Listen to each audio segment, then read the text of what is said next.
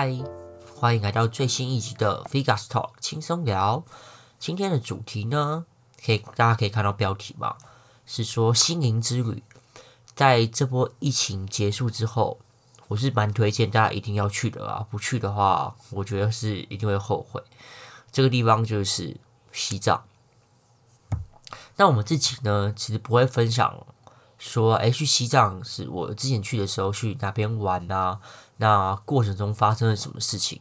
这集主要会分享的是去之前我是怎么做功课的。那除了你会做旅行社的功课之外呢，呃，你在你的心灵层面或是你的身体层面上，你会做些什么准备？OK，那我们就开始喽。第一个会先选旅行社啦。嗯、很多人会有一个疑问，就是，诶，我应该怎么开始去找旅行社？因为感觉西藏就会是一个，你知道，好像会很遥远的感觉，就好像它不是那么的开放，不那么透明。那我就不像日本、韩国啊，我随便我自由行就可以直接去。那西藏我该到底该怎么去？那首先先跟大家说，西藏它现在是没办法自由行的，因为我们国籍的原因嘛，西藏只有开放给中国的人民是可以自己自由行。就是说自驾行啊，或是你不需要导游，然后自己去西藏旅游的。那除了中国的居民以外呢，其他外国人，呃，像是我们，然后香港、澳门、马来西亚的美国人这些，他都必须要有当地的导游带着你们去玩才行。然后你们也不能自己在西藏自己开车自驾游。所以这个是先决条件。就是这样子，所以想要自由行的朋友们，就还是得要选择旅行社啦。因为只有旅行社走这种正规管道，他会帮你安排一个导游，你才可以在那边，呃，毫发无伤、安安全全的旅游。OK，那我们这次选择旅行社，我是选我一开始在找的时候，其实要怎么找，其实还蛮简单的，你就上 Google，然后搜寻西藏旅游。或是呃旅游西藏旅游旅行社之类的东西，关键字随便打都可以出现。那我最近几天我有就再去搜了一下，因为今天是二零一七年呃二零二一年的四月十一号嘛，我现在上网去搜西藏旅游，其实你知道广告搜寻结果的广告出现的超级少诶，我想说哇，真的是一个疫情的影响，导致现在广告业是非常的萧条。呃，这也跟我息息相关啊，因为我记得二零一九年去搜寻的时候，大概搜寻结果页每个都是广告，每一家的旅行社都打得非常重。那我这次去搜，其实根本看不到什么广告。OK，这是题外话了。那大家只要如果想去的话，现在上网去搜寻就可以看到有蛮多旅行社可以选的。那我先讲一下台湾的好了。台湾这边，我上次之前去做功课的时候，是有看到像是什么东南旅旅行社啊，然后雄狮也有，还有一个是南龙，南方的南，然后龙就是那个会飞的那个龙，南龙。那另外一个是相对来说比较专注于西藏线的旅行社，叫阳光小屋。那我这几个我有去询价过的，其实是是阳光小屋，因为我那时候看起来它好像是蛮专精的，而且行程看起来也都还不错。那中国这边的，我有看到一个叫梦回西藏，就是你的梦会一直回荡在西藏那边的梦回。OK，那其实还有蛮多什么扎西德勒旅行社啊，这些大多都是。中国那边呃西藏当地的旅行社，然后它是有海外的嘛，可以投 Google 广告，所以这些都可以看到他们的踪迹。那我最后选择的是中国的梦回西藏，那原因会是什么？我觉得最主要一个其实就会是价格的差异啦，其实还蛮直观的哦。呃，台湾的那个阳光小屋，我有去询价过嘛，他那时候报价给我们的是十天，然后。不含机票，要七万上下，OK，这是单纯旅行这团费，而且还就包含住宿啊，跟一些景点的费用。那不包含不打工，可以不包含机票，大概是七万五七万到八万之间，看你的出团的人数而定。那我这边是选择的梦回西藏，它是七千九百人民币。如果以汇率来五来算好，你算八千块，其实你看台币才四万块而已，跟台湾的阳光小屋的价差大概是两倍。那我这边也不是说就是台湾旅行社可能不好或者什么的，但因为你知道，就是两边国家的的可能带团方式跟可能住的地方也会有相当的就不一样嘛，所以价格我觉得不是从价格来直接评断说哪一个旅行社是好是坏。那我这次也没有想说要就是评断的意思，OK？那为什么会选中国？其实最主要就是价格的差异。那我觉得大家可能会想说，哎，选中国旅行社会不会非常的不方便？我想跟大家说，的确会有。那不方便的点，呃，可能很直觉就是想到你要怎么付钱，那就付什么付团费啦，然后联过要怎么联过。跟旅行社窗口，你是用什么联络方式联过的？以及中国的旅行社的出团品质会不会不好？那我们整个出团的团员的组成，是不是都跟中国人一起？OK，我就跟大家一一来解答。那先讲一下，呃，出团品质好了。我觉得我这样这次体验回来，因为跟家人一起去嘛，我觉得品质是很好的，因为。整体上的行程都很都完全符合原本他们提供给我们的行程表，像是包含的不会包含购物景点啦，然后也都有照着给我们的行程表来做，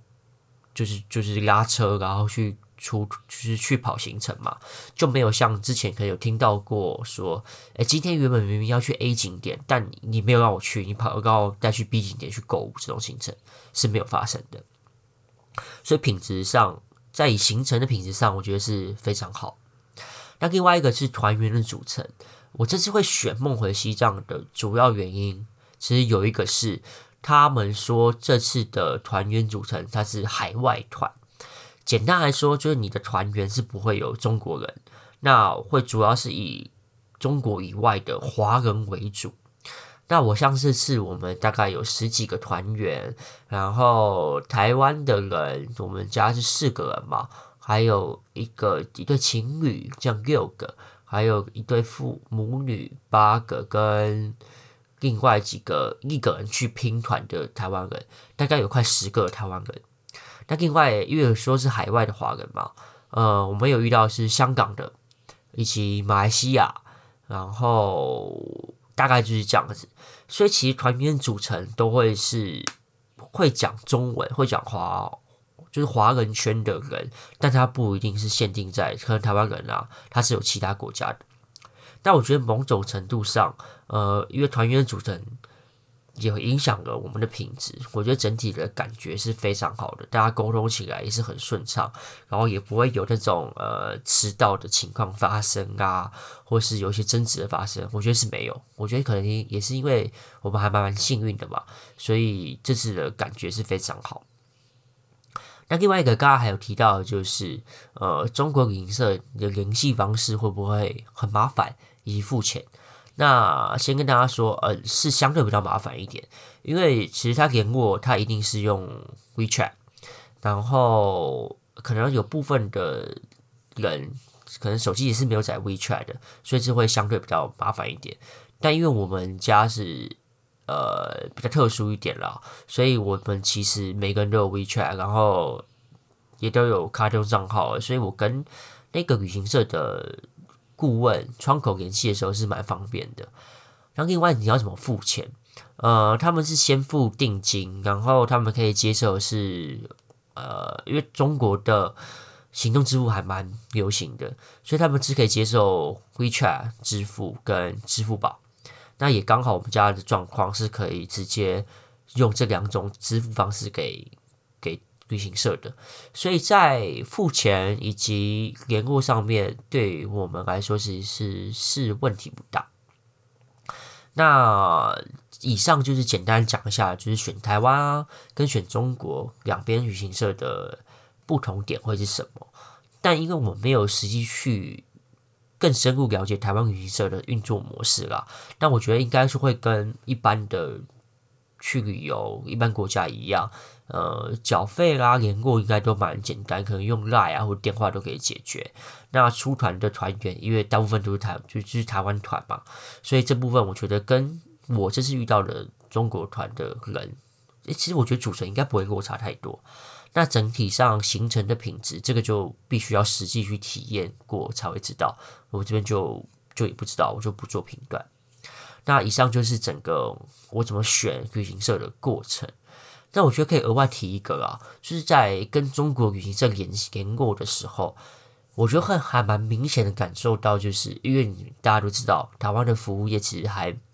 真的是超级服务业。就是呃，窗口或是业务窗口，他们的态度给人的感觉都会是就很良好、很积极的。但我这次因为我是主要跟旅行社对的人，我就会感觉就是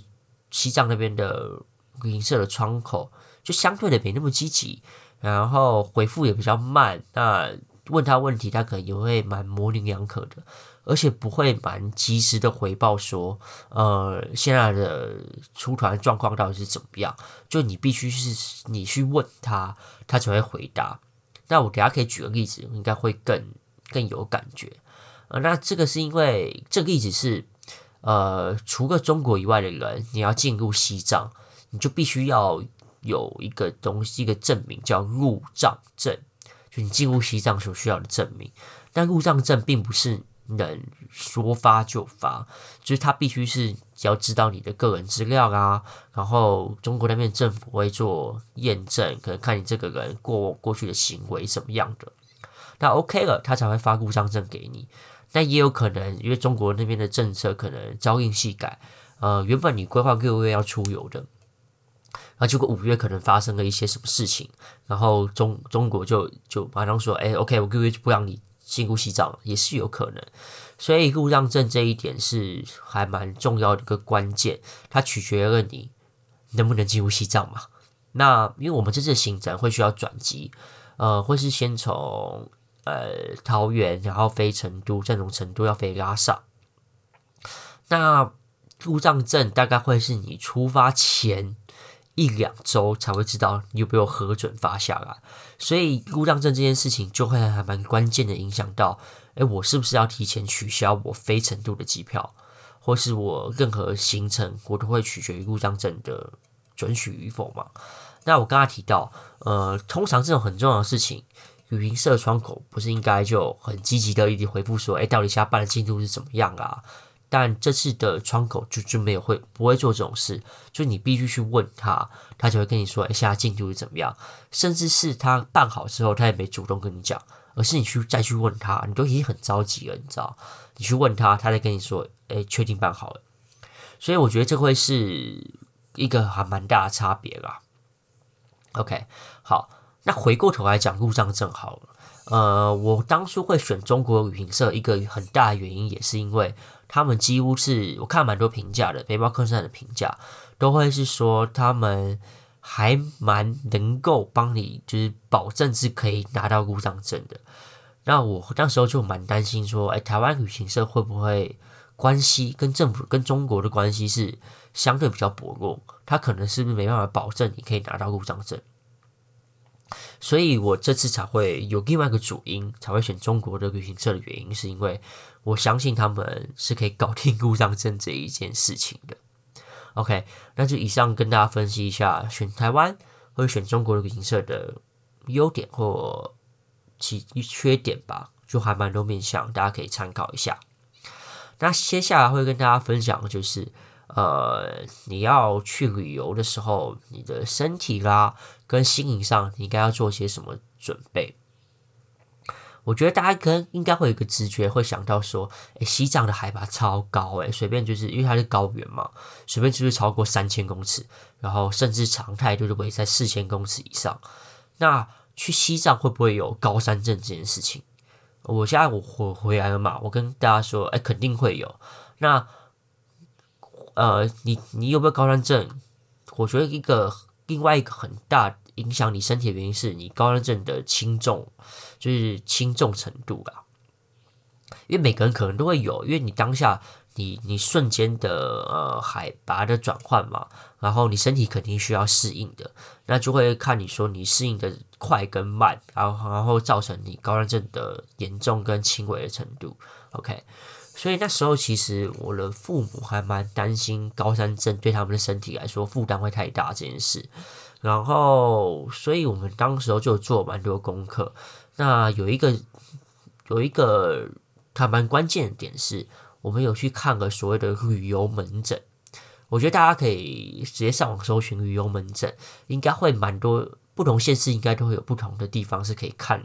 这些东西的。那我们那时候就有提前一个月先去看个一个诊所的旅游门诊，然后跟医师说我们会要去西藏，然后海拔是会直接转换的。那看医生有没有什么想法可以帮助我们？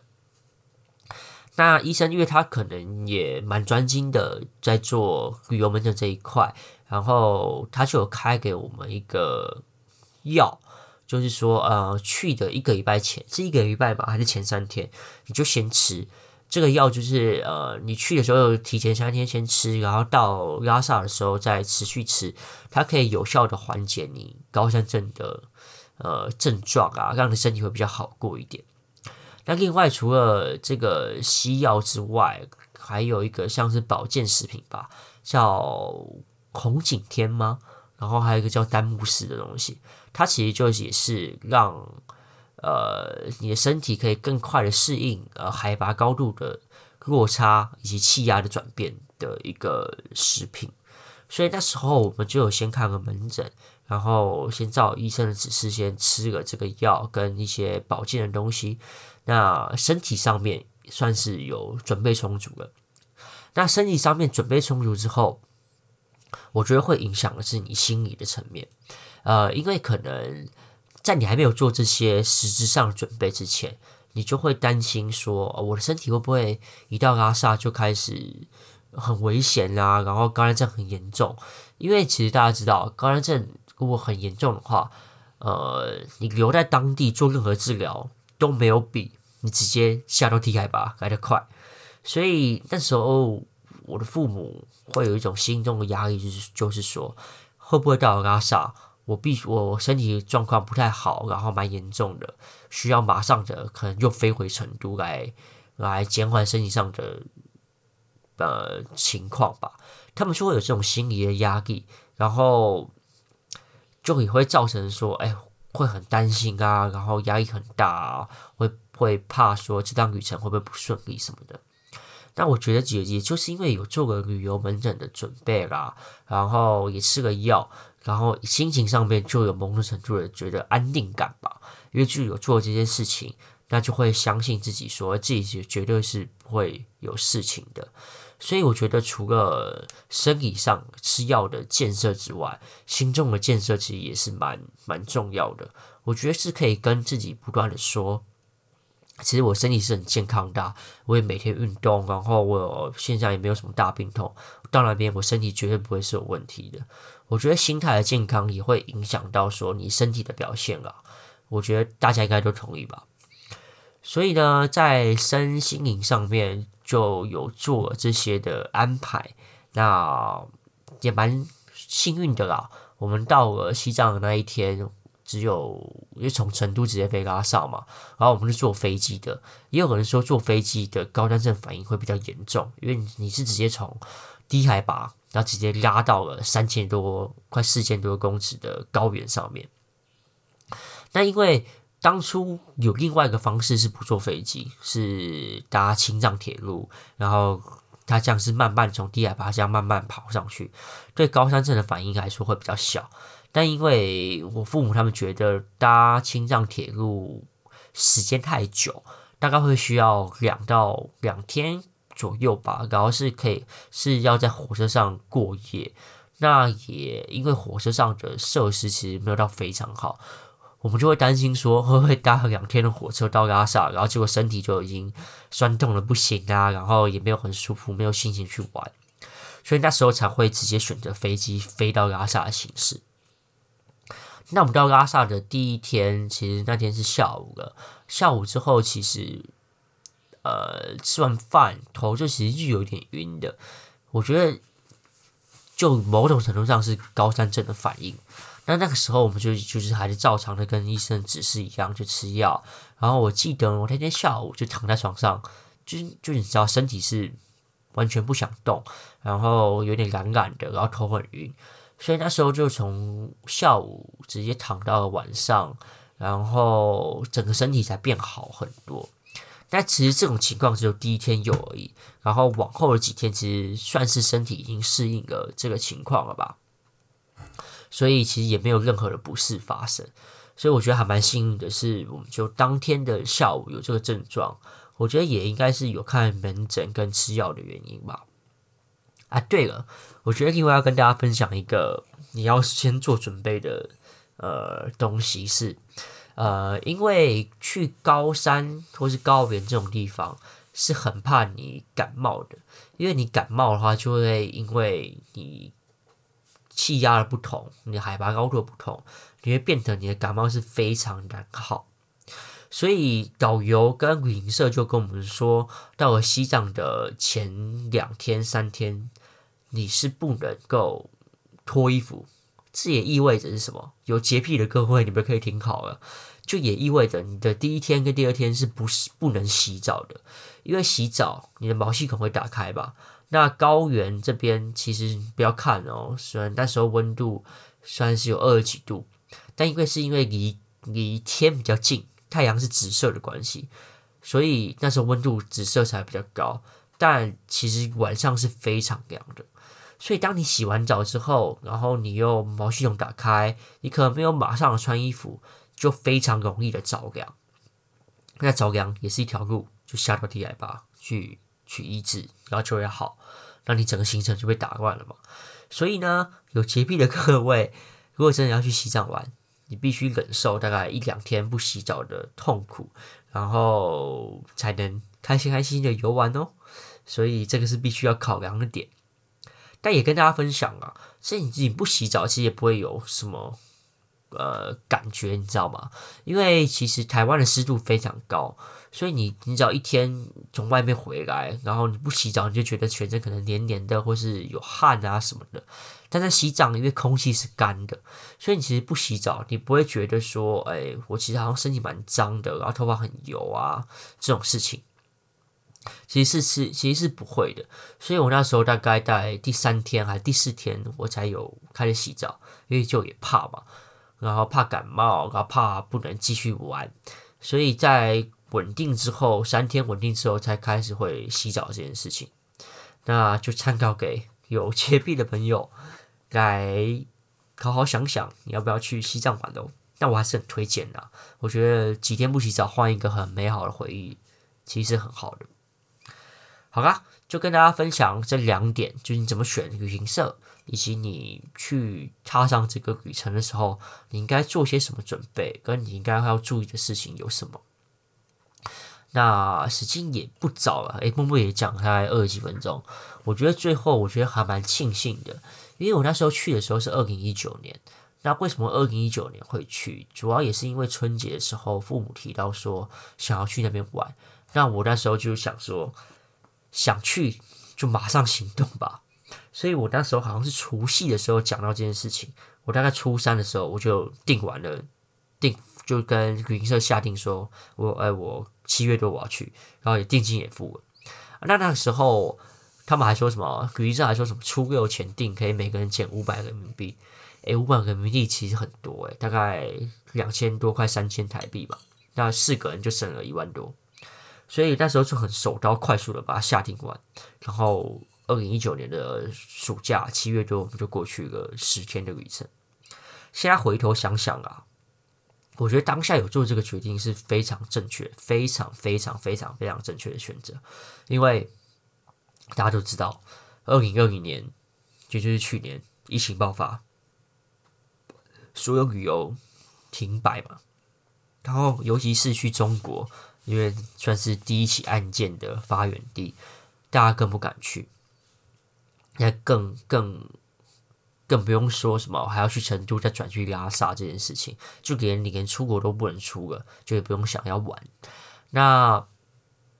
今年看起来二零一二一年也还是不能出国，所以如果我们二零一九年我没有就是马上做这件事情的话，想说哎，可能明年再去的话，可能这趟旅程就再也去不了了，因为父母会觉得西藏是只有有一派说法是，你六十五岁以上的人是不适合去西藏的，因为你可能身体的负担是蛮严重，所以就会想说一九年没去，就在拖，我们可能二零二三年才能再出国。那那时候父母的年纪也都濒临六十五岁，他们可能就会害怕而不去了。所以就再讲一次，是非常非常庆幸我有做这个决定，然后让爸妈可以跟我们一起去旅行，然后有这个美好的回忆感。那今天的分享就到这边喽。如果你们对旅游西藏这边还有什么其他的想问的，或是想跟我聊聊的话，也可以直接跟我讲。那我们就下次再见喽，拜。